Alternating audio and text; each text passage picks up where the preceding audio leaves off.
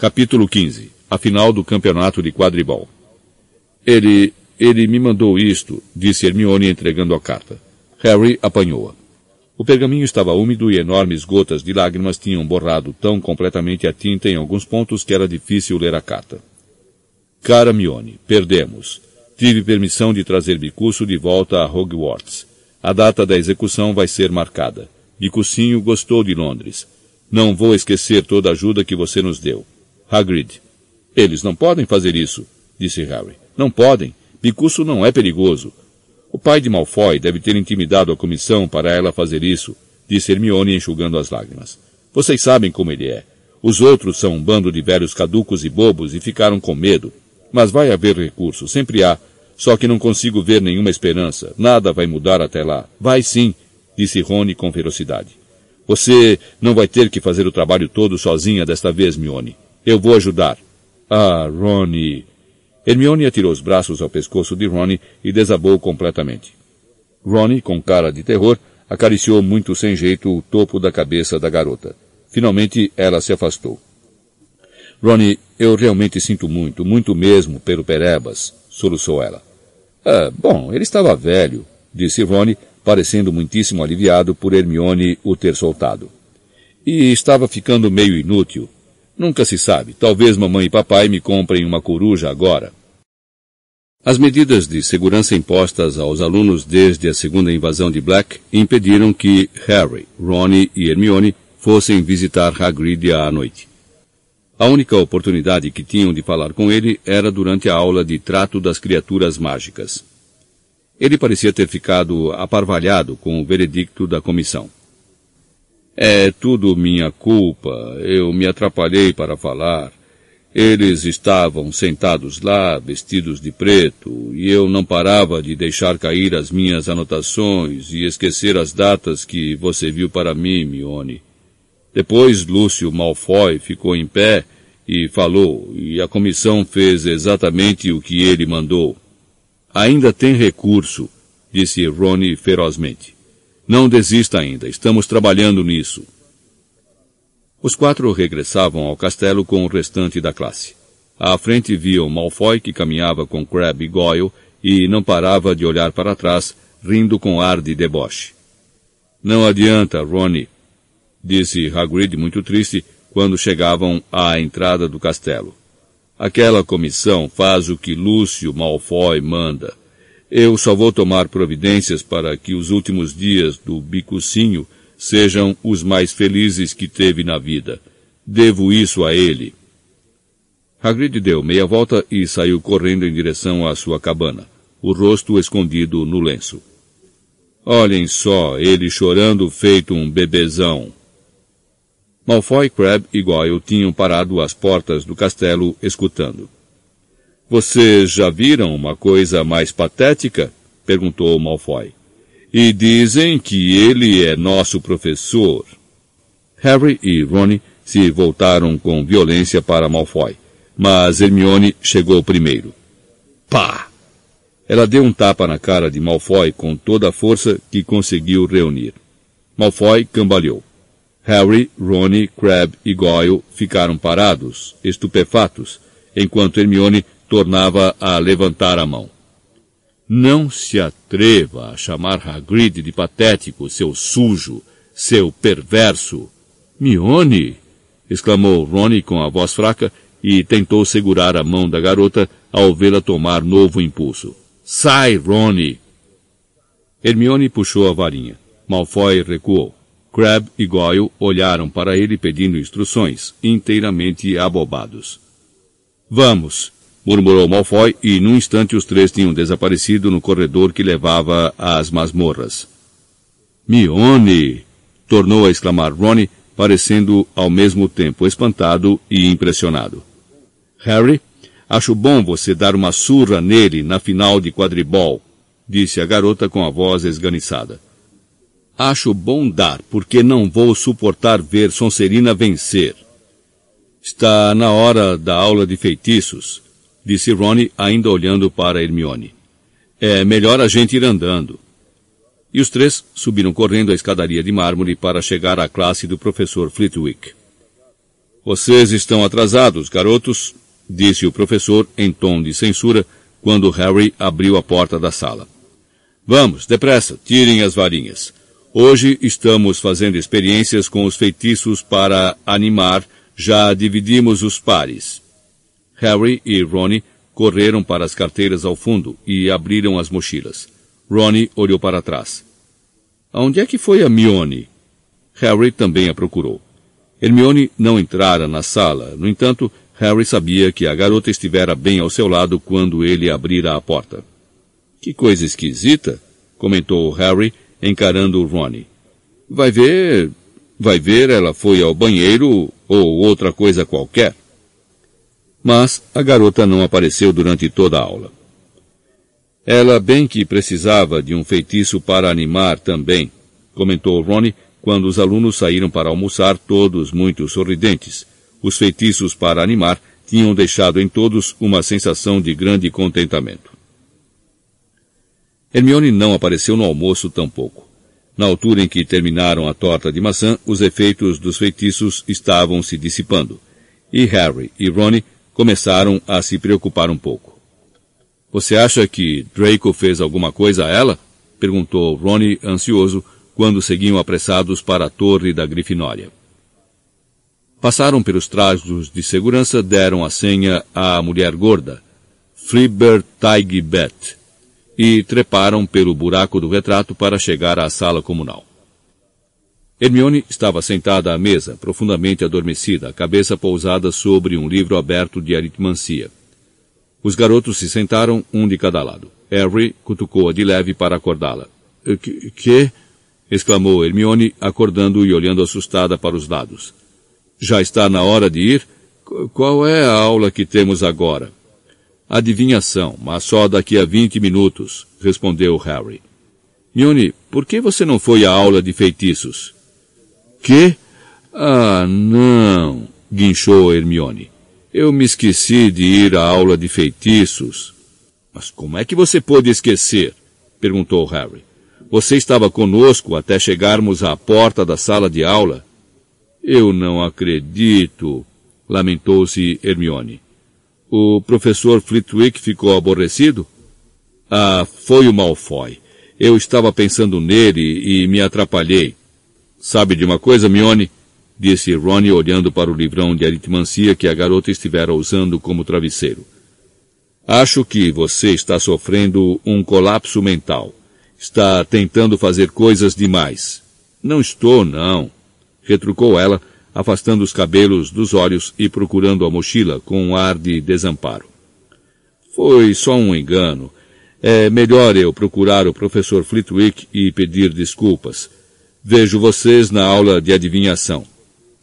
Hermione se reuniu aos dois garotos ao pé da escada para a sala da professora Sibila, vinte minutos mais tarde, com um ar extremamente encabulado. Não posso acreditar que perdi os feitiços para animar. E aposto como vão cair nos exames. O professor Flitwick insinuou que poderiam cair. Juntos, eles subiram a escada para a sala escura e abafada da torre. Brilhando em cada mesinha havia uma bola de cristal cheia de uma névoa branco-pérola. Harry, Ronnie e Hermione se sentaram juntos à mesma mesa bamba. Pensei que não íamos começar bolas de cristal antes do próximo trimestre, resmungou Ronnie, lançando à sala um olhar preocupado à procura da professora, caso ela estivesse espreitando por ali. Não reclame. Isso significa que terminamos quiromancia, murmurou Harry em resposta. Eu já estava ficando cheio de ver Trelawney fazer careta de aflição todas as vezes que examinava as minhas mãos. Bom dia para todos, saudou a voz etérea e familiar, e a professora saiu das sombras em sua costumeira e dramática aparição. Parvati e Lila estremeceram de excitação, os rostos iluminados pelo brilho leitoso das bolas de cristal. Resolvi começar a bola de cristal mais cedo do que tinha planejado, disse a professora, sentada de costas para a lareira, olhando para a turma. As parcas me informaram que o exame de vocês em junho tratará do orbe. Estou ansiosa para oferecer-lhes muita prática. Hermione deu uma risadinha. Bem, francamente, as parcas a informaram. Quem é que prepara o exame? Ela mesma? Que profecia assombrosa! Continuou a garota sem se preocupar em manter a voz baixa. Harry e Ron sufocaram risadinhas. Era difícil dizer se a professora os ouvira, pois seu rosto estava oculto pelas sombras. Ela, no entanto, continuou como se não tivesse ouvido. A vidência com a bola de cristal é uma arte particularmente requintada, disse em tom sonhador. Por isso não espero que vocês vejam alguma coisa ao procurarem examinar pela primeira vez as profundezas infinitas do orbe. Vamos começar praticando o relaxamento da mente consciente e da visão exterior. Ronnie começou a soltar risadinhas irrefreáveis e precisou meter o punho na boca para abafar o som para vocês poderem limpar a visão interior e a supraconsciência. Talvez, se tivermos sorte, alguns de vocês consigam ver alguma coisa antes do fim da aula. E então começaram a praticar. Harry, pelo menos, sentiu-se extremamente bobo de mirar a bola de cristal, tentando manter a mente vazia enquanto pensamentos do tipo que coisa mais idiota não paravam de lhe ocorrer. Ronnie não ajudava nada com seus acessos de riso silencioso, nem Hermione com seus muxoxos. Viram alguma coisa? perguntou Harry aos dois, depois de manter os olhos fixos na bola uns quinze minutos. Já! Tem uma queimadura no tampo dessa mesa, disse Ronnie apontando. Alguém derrubou uma vela. Isso é uma baita perda de tempo, sibilou Hermione. Eu podia estar praticando alguma coisa útil. Podia estar recuperando a matéria de feitiços para animar. A professora Sibila passou farfalhando. Alguém gostaria que eu ajudasse a interpretar os portentos obscuros que aparecem em seu orbe? Murmurou, sobrepondo a voz ao tilintar dos seus badulaques. Eu não preciso de ajuda, sussurrou Ronnie. É óbvio o que isto significa. Vai haver um nevoeiro daqueles hoje à noite. Harry e Hermione explodiram em risadas. Ora, francamente, exclamou a professora Trelawney quando todas as cabeças dos alunos se viraram em sua direção. Parvati e Lila fizeram caras escandalizadas. Vocês estão perturbando as vibrações da vidente. A professora se aproximou da mesa dos garotos e espiou as bolas de cristal dos três. Harry sentiu um grande desânimo. Tinha certeza de que sabia o que viria a seguir. Vejo algo aqui, sussurrou a professora, aproximando o rosto da bola, de modo que esta se refletiu duas vezes em seus enormes óculos alguma coisa que se move. Mas o que é isso? Harry estava preparado para apostar tudo o que tinha, inclusive a Firebolt, que, seja o que fosse, não seria uma boa notícia. E não deu outra. Meu querido, sussurrou a professora, erguendo os olhos para ele. Está aqui mais claro que antes. Meu querido, aproximando-se de você, cada vez mais perto, o sin... Ah, pelo amor de Deus! exclamou Hermione em voz alta. Não é aquele ridículo sinistro outra vez. A professora Sibila ergueu os enormes olhos para a garota. Parvati cochichou alguma coisa com Lilá, e as duas olharam feio para Hermione também. A professora se ergueu, fitando Hermione com inconfundível raiva. Sinto dizer que do instante em que você entrou nesta sala, minha querida, ficou evidente que não tinha o talento que a nobre arte da adivinhação exige. Na verdade, eu não me lembro de jamais ter encontrado uma aluna cuja mente fosse tão irreparavelmente terrena. Seguiu-se um momento de silêncio. Então, ótimo! exclamou Hermione de repente, levantando-se e enfiando o exemplar de Esclarecendo o Futuro na mochila. Ótimo! repetiu, atirando a mochila sobre o ombro e quase derrubando Ronnie da cadeira. Eu desisto. Vou-me embora. E para assombro da turma, Hermione se dirigiu ao alçapão, abriu-o com um pontapé e desceu a escada, desaparecendo de vista. Levou alguns minutos para todos se aquietarem outra vez. A professora parecia ter se esquecido completamente do sinistro.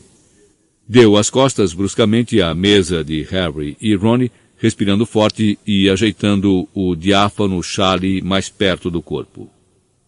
Oh! Exclamou Lila de repente, assustando todo mundo.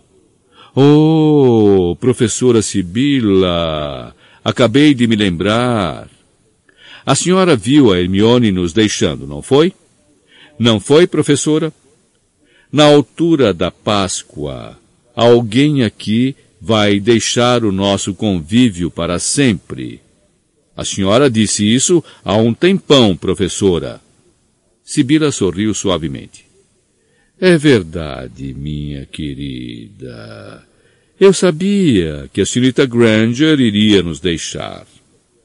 Esperemos, no entanto, que tenhamos nos enganado com os sinais. A visão interior pode ser um fardo, sabem. Lila e Parvati pareceram profundamente interessadas e trocaram de lugar para que a professora pudesse parar à mesa delas.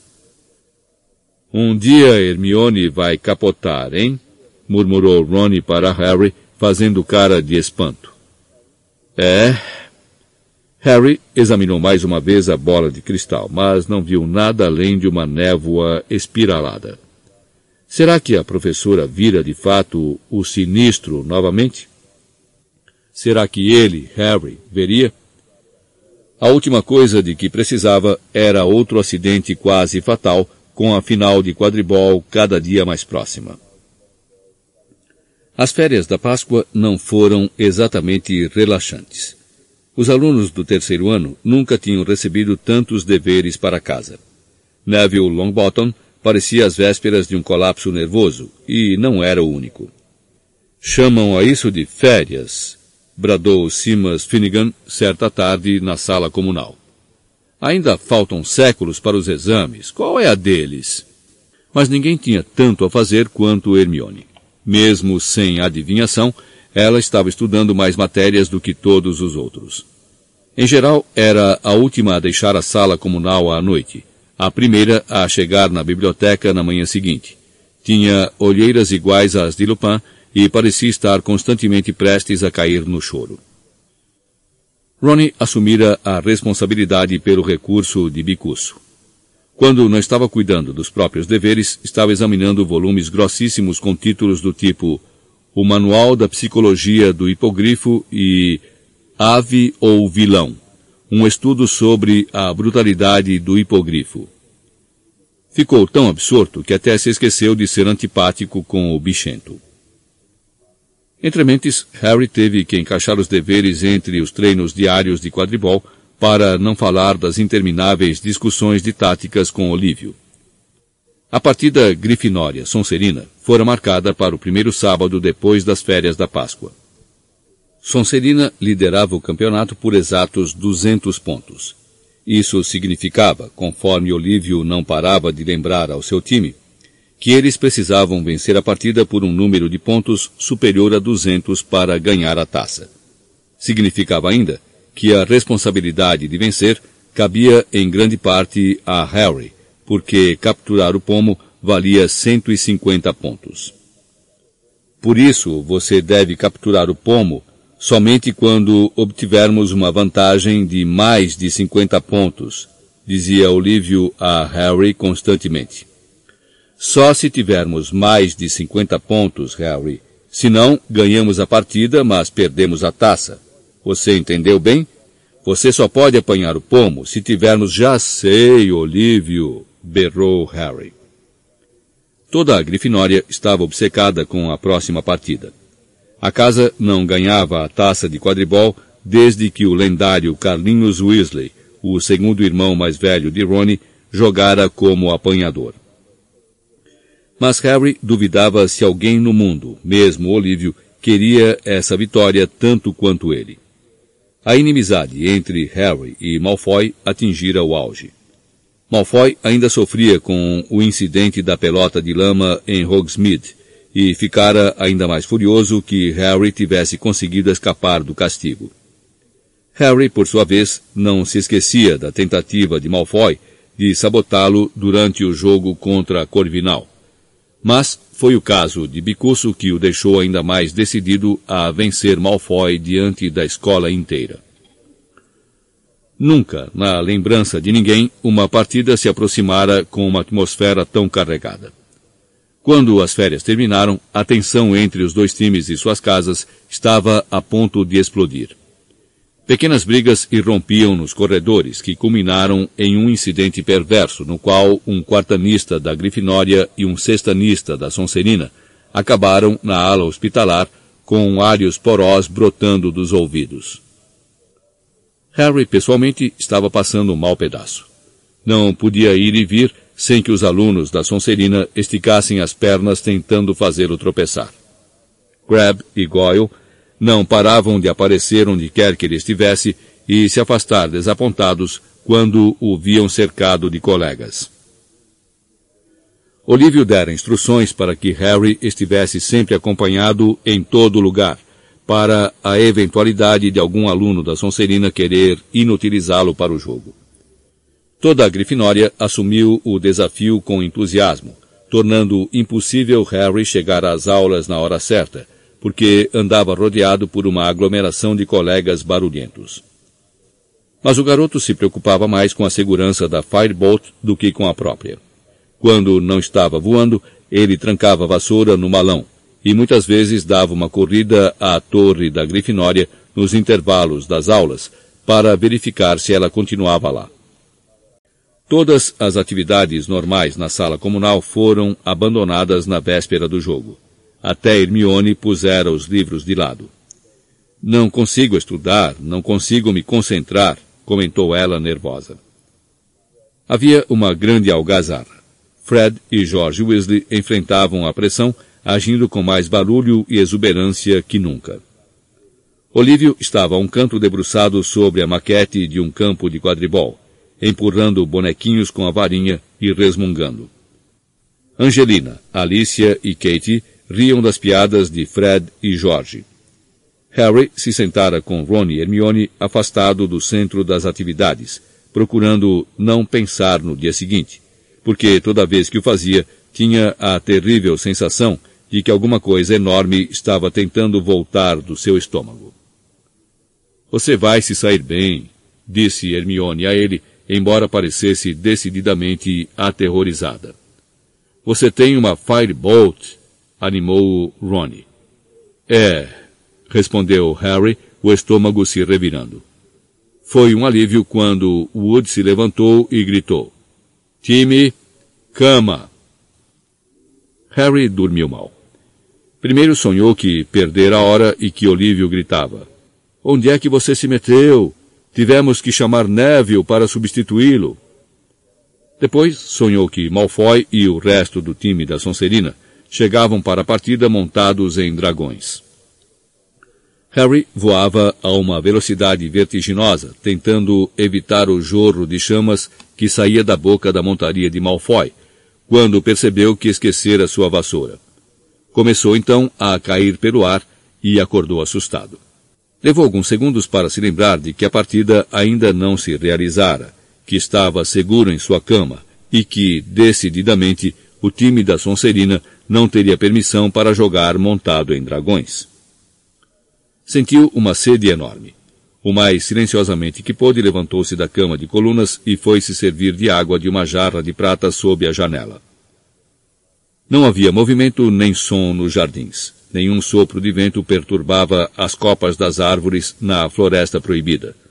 O salgueiro lutador estava imóvel e transpirava inocência. Parecia que as condições para a partida seriam perfeitas. Harry pousou o copo e já ia voltar para a cama quando alguma coisa prendeu sua atenção. Havia um animal rondando o gramado prateado. Harry correu à sua mesa de cabeceira, apanhou os óculos, colocou-os e voltou depressa à janela. Não podia ser o sinistro. Não agora. Não na véspera da partida. Ele tornou a espiar os jardins e, depois de uma busca ansiosa, localizou-o. O animal ia contornando a orla da floresta agora. Não era o sinistro. Era um gato. Harry agarrou o peitoril da janela aliviado ao reconhecer aquele rabo de escovinha. Era só o bichento. Ou seria só o bichento. Harry apurou a vista, esborrachando o nariz contra a vidraça. Bichento parecia ter parado. O menino teve certeza de que estava vendo outra coisa andando sob a sombra das árvores também. E, naquele momento, ele apareceu um cão gigantesco, peludo e negro, que se movia sorrateiramente pelos gramados. Bichento caminhava ao seu lado. Harry arregalou os olhos. Que significaria isso? Se Bichento também via o cão, como é que ele podia ser um agouro da morte de Harry? Ronnie, sibilou Harry. Ronnie, acorda. Hum? Preciso que você me diga se vê uma coisa. Tá tudo escuro, Harry, murmurou o amigo com a voz empastada. Do que é que você está falando? Ali embaixo. Harry espiou depressa pela janela. Bichento e o cão haviam desaparecido. Ele subiu então no peitoril para ver lá embaixo, nas sombras do castelo. Mas os bichos não estavam mais lá. Aonde teriam ido? Um forte ronco lhe informou que Ronnie tornara a cair no sono. Harry e o resto do time da Grifinória entraram no salão principal no dia seguinte sob uma tempestade de aplausos. O garoto não pôde deixar de dar um grande sorriso quando viu que as mesas da Corvinal e Lufa-Lufa os aplaudiam também. A mesa da Sonserina vaiou alto quando eles passaram. Harry reparou que Malfoy parecia mais pálido do que de costume. Olívio passou o café da manhã inteiro insistindo para que o time comesse, sem, contudo, se servir de nada. Depois apressou-os a se dirigirem ao campo antes que os outros tivessem terminado, para terem uma ideia das condições de jogo. Quando saíram do salão principal, receberam novos aplausos. Boa sorte, Harry! gritou Show. Harry sentiu o rosto corar. Ok, não tem vento, o sol está meio forte, o que pode prejudicar a visão. Tomem cuidado, o chão está bem firme. Bom, isso vai nos dar um bom impulso inicial. Olívio andou pelo campo examinando tudo, com o time atrás. Finalmente, eles viram as portas do castelo se abrirem ao longe e o restante da escola se espalhar pelos gramados. Vestiário, disse Olívio tenso. Ninguém falou enquanto se despiam e vestiam os uniformes vermelhos. Harry ficou imaginando se todos estariam se sentindo como ele. Como se tivesse comido alguma coisa que se mexia demais dentro da barriga. Não parecia ter transcorrido mais que um segundo quando ele ouviu Olívio dizer: Ok, pessoal, vamos. O time entrou em campo sob uma onda gigantesca de aplausos. Três quartos da torcida usavam rosetas vermelhas, agitavam bandeiras vermelhas com o leão da Grifinória ou faixas com palavras de ordem. Pra frente, Grifinória! E a Copa é dos Leões! Atrás das balizas da Sonserina, porém, duzentos torcedores se cobriam de verde. A serpente prateada da casa refulgia em suas bandeiras. E o professor Snape estava sentado na primeira fila vestindo verde como os demais, exibindo um sorriso muito sinistro. E aí vem o time da Grifinória, bradou Lino Jordan, que, como sempre, fazia a irradiação. Potter, Bell, Johnson, Spinett, Weasley, Weasley e Wood. Considerado por todos o melhor time que Hogwarts já viu em muitos anos, os comentários de Lino foram abafados por uma onda de vaias da torcida da Sonserina. E aí vem o time da Sonserina liderado pelo capitão Flint.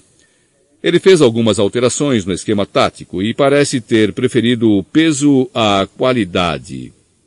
Mais vaias da torcida da Sonserina. Harry, porém, achou que Lino tinha razão. Malfoy era, sem discussão, o menor jogador do time. Todos os outros eram enormes. Capitães, apertem-se as mãos, disse Madame Hooch. Flint e Wood se aproximaram e se apertaram as mãos com força. Davam a impressão de que estavam querendo quebrar os dedos um do outro. Montem nas vassouras, disse Madame Hooch. Três, dois, um. O som do seu apito se perdeu no estrondo das torcidas na hora em que as quatorze vassouras levantaram voo. Harry sentiu os cabelos voarem para longe da testa. Seu nervosismo o abandonou na excitação do voo. Olhou para os lados e viu Malfoy na sua esteira, e aumentou a velocidade para ir à procura do pomo. E Grifinória com a posse da bola. Alicia Spinett da Grifinória com a Goles, voando direto para as balizas da Sonserina em boa forma, Alicia. Harry, não! A Goles foi interceptada por Washington. Warrington, da Sonserina, partindo em velocidade pelo campo. Pam! Uma boa rebatida de um balaço por George Weasley. Warrington deixa cair a Goles, que é apanhada por Johnson, Grifinória com a posse da bola outra vez. Aí Angelina, bom desvio de Montag. Se abaixa Angelina, e vem um balaço. Ela marca! 10 a 0 para Grifinória. Angelina deu um soco no ar ao sobrevoar o extremo do campo. O mar vermelho nas arquibancadas berrou de felicidade. Ai! Angelina quase foi derrubada da vassoura por Marcus Flint ao colidir em cheio com ela. Desculpe, disse Flint, enquanto os torcedores lá embaixo vaiavam. Desculpe, eu não vi a jogadora. Não demorou muito, Fred Weasley atirou o bastão contra a cabeça de Flint, cujo nariz bateu com força no cabo da vassoura e começou a sangrar. Chega! gritou Madame Hooch, mergulhando entre os dois.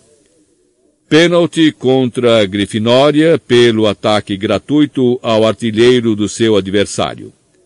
Pênalti contra Sonserina por prejuízo intencional ao artilheiro do seu adversário. Ah, nem vem! berrou Fred. Mas Madame Ruth apitou e Alicia se adiantou para cobrar o pênalti. Aí, Alicia! gritou Lino no silêncio que se abatera sobre as arquibancadas. Sim, senhores, ela furou o goleiro. 20 a 0 para Grifinória. Harry deu uma guinada na Firebolt para ver Flint, ainda sangrando a beça, voar para cobrar o pênalti contra Sonserina. Olívio sobrevoava as balizas de Grifinória, os maxilares contraídos. É claro que Wood é um esplêndido goleiro, comentou Lino Jordan para os ouvintes, enquanto Flint aguardava o apito de Madame Hooch. Esplêndido, difícil de vazar, muito difícil mesmo. Sim, senhores, eu não acredito. Ele agarrou a bola. Aliviado, Harry se afastou velozmente, espiando para todos os lados à procura do pomo, mas sem perder nenhuma palavra dos comentários de Lino. Era fundamental para ele manter Malfoy afastado do pomo até Grifinória atingir 50 pontos de vantagem. Grifinória com a posse. Não, Sonserina com a posse. Não, Grifinória retoma a posse. E é Kate Bell. Kate Bell de Grifinória com a Goles. A jogadora corta o campo foi intencional. Montag, um artilheiro de Sonserina, cortou a frente de Kate. E em vez de agarrar a Goles, agarrou a cabeça da jogadora. Kate deu uma cambalhota no ar, conseguiu continuar montada, mas deixou cair a Goles. O apito de Madame Ruth soou mais uma vez ao sobrevoar Montague e começar a gritar com ele. Um minuto depois, Kate tinha marcado mais um pênalti contra a defesa da Sonserina. 30 a 0. Toma, seu sujo, seu covarde. Jordan, se você não consegue irradiar imparcialmente, estou irradiando o que acontece, professora. Harry sentiu um grande tremor de excitação. Acabara de ver o pomo. Refugia ao pé de uma das balizas da Grifinória. Mas ele não devia apanhá-lo por hora, e se Malfoy o visse... Fingindo uma expressão de súbita concentração, Harry deu meia volta na Firebolt e correu em direção ao campo da Sonserina. A manobra funcionou. Malfoy saiu a toda velocidade atrás dele, pensando evidentemente que Harry vira o pomo lá. Chispa. Um dos balaços passou voando pela orelha direita de Harry, arremessado pelo gigantesco batedor da Sonserina, Derek. Então, novamente, chispa. O segundo balaço roçou pelo cotovelo de Harry. O outro batedor, Bow, vinha se aproximando. Harry teve um vislumbre fugaz de Bowl e Derek voando em sua direção, com os bastões erguidos. Virou a Firebolt para o alto no último segundo e os dois batedores colidiram com um baque de provocar náuseas. Ha ha ha! bradou Lino Jordan quando os batedores da Sonserina se separaram, levando as mãos à cabeça. Mau jeito, rapazes! Vão ter que acordar mais cedo para vencer uma Firebolt. E Grifinória fica com a posse da bola mais uma vez, quando Johnson toma a goles. Flint emparelhado com ela. Mete o dedo no olho dele, Angelina. Foi só uma brincadeira, professora, só uma brincadeira. Ah, não. Flint toma a bola. Flint voa para as balizas de Grifinória. Agora é com você, Woody. Agarra! Mas Flint marcou. Houve uma erupção de vivas do lado de Sonserina, e Lino xingou tanto que a professora Minerva McGonagall tentou arrancar o megafone mágico das mãos dele. Desculpe, professora, desculpe. Não vai acontecer de novo. Então, Grifinória está à frente. 30 a 10. E Grifinória tem a posse... O jogo estava deteriorando no mais sujo de que Harry já participara. Enraivecidos porque Grifinória tomara a dianteira desde o início, os adversários estavam rapidamente recorrendo a todos os meios para roubar a goles. Bowl atingiu Alicia com o bastão e tentou alegar que pensara que era um balaço. George Weasley foi à forra, dando uma cotovelada na cara de Bowl. Madame Ruth puniu os dois times e Wood fez mais uma defesa espetacular, elevando o placar para 40 a 10 para a Grifinória. O pomo tornara a desaparecer. Malfoy continuou a acompanhar Harry de perto quando o garoto sobrevoou o campo, procurando agora o pomo. Quando Grifinória estiver 50 pontos à frente, Kate marcou. 50 a 10. Fred e George Weasley mergulharam cercando a garota, os bastões erguidos, caso os jogadores da Sonserina pensassem em se vingar. Bo e Derek aproveitaram a ausência de Fred e George para arremessar os dois balaços em Wood. Eles o atingiram no estômago um após o outro, e o goleiro virou de cabeça para baixo no ar, agarrando-se à vassoura completamente sem ar. Madame Ruth ficou fora de si. Não se ataca o goleiro, a não ser que a Goles esteja na área do gol, gritou ela para Bow e Derek. Pênalti a favor da Grifinória. E Angelina marcou. 60 a 10. Instantes depois, Fred Weasley arremessou um balaço contra Warrington, derrubando-o a goles de suas mãos. Alice apanhou a bola e enterrou-a no gol da Sonserina. 70 a 10. A torcida da Grifinória lá embaixo estava rouca de tanto gritar. A casa passara 60 pontos à frente. E se Harry apanhasse o pomo naquele momento, a taça seria dela. O garoto chegava quase a sentir as centenas de olhos acompanhando-o enquanto sobrevoava o campo muito acima das equipes, com Malfoy correndo atrás dele. Então Harry o viu. O pomo estava brilhando seis metros acima dele. O garoto imprimiu maior velocidade à vassoura. O vento rugiu em seus ouvidos. Ele estendeu a mão, mas de repente a Firebolt começou a desacelerar. Horrorizado, ele olhou para os lados. Malfoy se atirara para a frente, agarrara a cauda da, e procurava atrasá-la. Seu... Harry se enfureceu o suficiente para bater em Malfoy, mas não conseguiu alcançá-lo. Malfoy ofegava com o esforço de segurar a Firebolt, porém seus olhos brilhavam de malícia. Conseguira o seu intento. O pomo tornara a desaparecer. Pênalti, pênalti a favor da Grifinória. Nunca vi uma tática igual. Madame Hooch guinchava enquanto velozmente se dirigia até o ponto em que Malfoy deslizava de volta à sua Nimbus 2001. Seu safado nojento! urrava Lino Jordan no megafone, saltando fora do alcance da professora McGonagall. Seu safado nojento! Filho... A professora nem se deu o trabalho de ralhar com Lino. Na verdade, ela sacudia o dedo na direção de Malfoy, seu chapéu caíra da cabeça, e ela também berrava furiosamente. Alicia cobrou o pênalti para a Grifinória, mas estava tão zangada que errou por mais de meio metro. O time da Grifinória começou a perder a concentração, e os jogadores da Sonserina, encantados com a falta de Malfoy em cima de Harry, se sentiam estimulados a tentar voos mais altos. Sonserina com a posse, Sonserina corre para o gol, Montag marca, gemeu Lino. 70 a 20 para Grifinória. Harry agora estava marcando Malfoy tão de perto que os joelhos dos dois se batiam todo o tempo.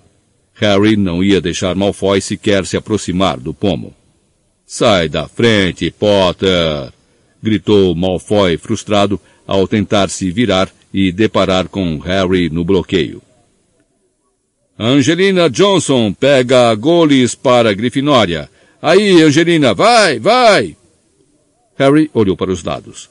Todos os jogadores da Sonserina, à exceção de Malfoy, estavam correndo pelo campo em direção a Angelina, inclusive o goleiro do time, e todos iam bloqueá-la. Harry deu meia volta na Firebolt, curvou-se até deitar o corpo sobre seu cabo e impeliu-a para a frente.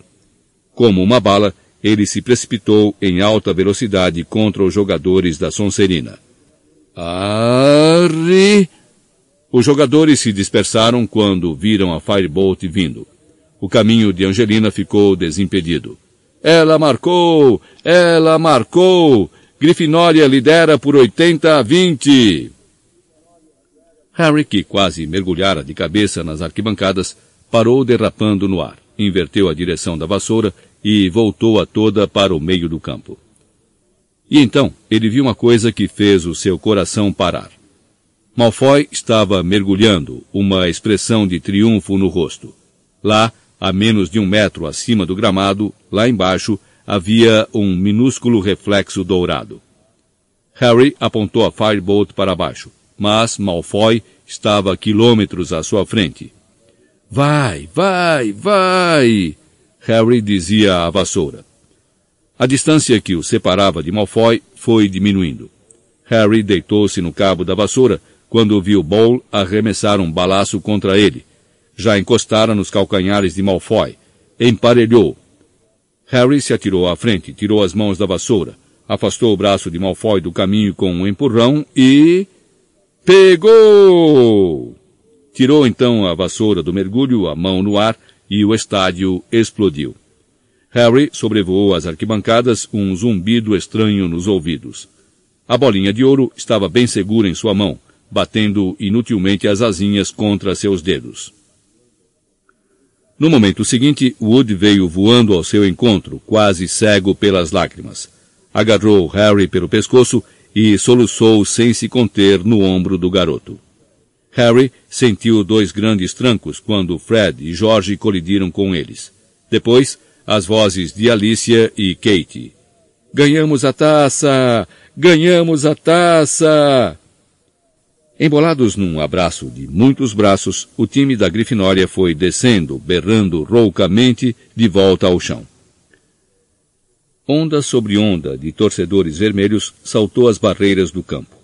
Choveram mãos nas costas dos jogadores. Harry teve uma impressão confusa de ruído e corpos que o empurravam.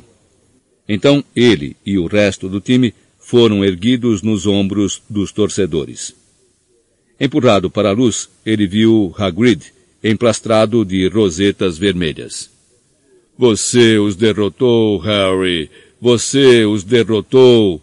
Espere até eu contar a bicuço. Lá estava Percy, pulando que nem maluco, toda a dignidade esquecida. A professora Minerva soluçava mais até que Wood, enxugando os olhos com uma enorme bandeira da Grifinória. E lá, lutando para chegar a Harry, vinham Ronnie e Hermione. Faltaram palavras aos amigos. Simplesmente sorriram radiantes ao ver Harry ser carregado para a arquibancada onde Dumbledore aguardava de pé com a enorme taça de quadribol.